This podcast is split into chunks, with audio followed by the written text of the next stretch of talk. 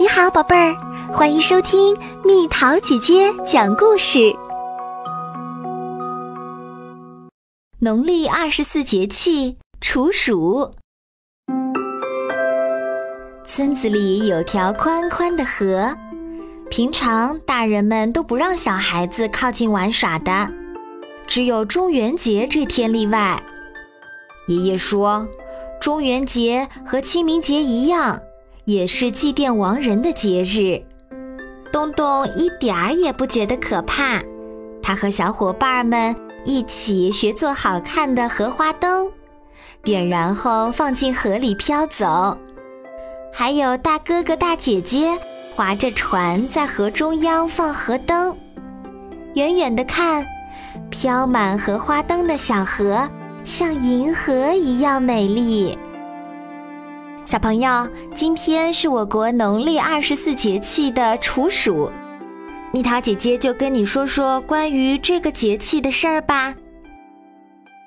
处暑时间点在八月二十二到二十四号之间，处是躲藏、终止的意思，处暑就是说暑气终止，它是反映气温变化的节气。代表气温由炎热向凉爽过渡。处暑以后，我国大部分地区雨季即将结束，降水逐渐减少，气温逐渐下降。处暑节气前后的民俗多与祭祖和迎秋有关。谚语中有“处暑天不暑，炎热在中午”。北方早晚温差大，人们早晚穿衣多，中午穿衣少，这就是处暑时候的穿衣方法啦。南方仍在感受秋老虎的威力，小朋友们都知道秋老虎是什么意思啊？就是说还有很热很热的天儿。大部分地区时有秋雨，人们趁机开展人工降雨，抓紧蓄水。以保证农田用水。我国宋代诗人苏炯写了一首诗，叫《长江二首》，来描写处暑时节的情景。蜜桃姐姐念给你听哦，《长江二首》宋·苏炯。处暑无三日，新凉值万金。白头更是事，青草映蝉心。放鹤婆娑舞，听琼断续吟。即知仁者寿，未必海之深。处暑有三候：一候鹰乃祭鸟，二候天地始肃，三候河乃登。什么意思呢？说老鹰是名副其实的千里眼，翱翔在千米以上的高空，也能看清地面上的猎物。它还有一双锐利的爪子，能迅速俯冲并牢牢抓住正在奔跑的猎物。秋天里，田野上活跃的老鼠、野兔以及天上的飞鸟，都会成为老鹰的捕食对象。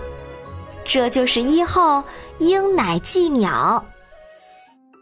进入八月，树上的大枣渐渐由青变红。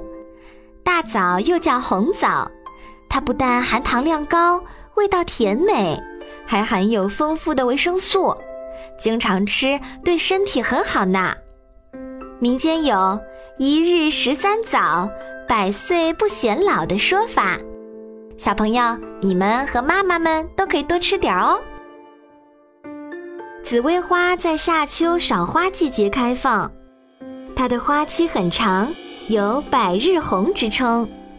紫薇有玫红、大红、深粉红、淡红或紫色、白色等颜色，花朵一簇簇紧挨成花团。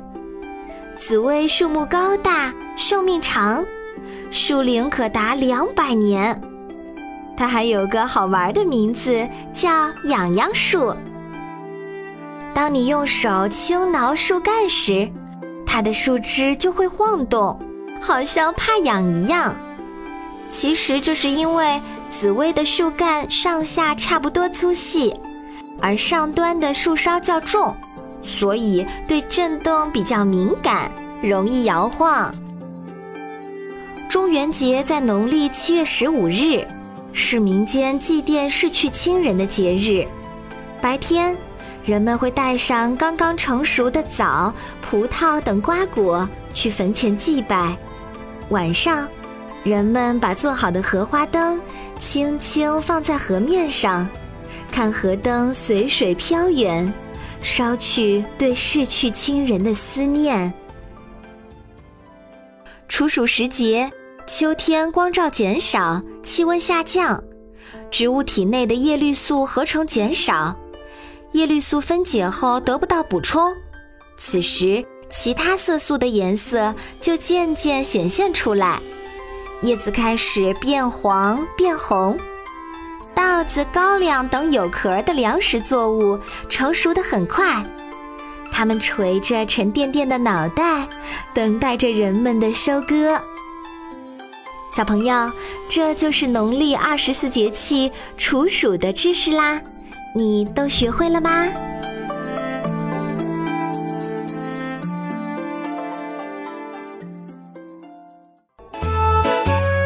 好了，宝贝儿，故事讲完了，你可以在公众号上搜索“蜜桃姐姐”，找到告诉我你想听的故事哦。下次见。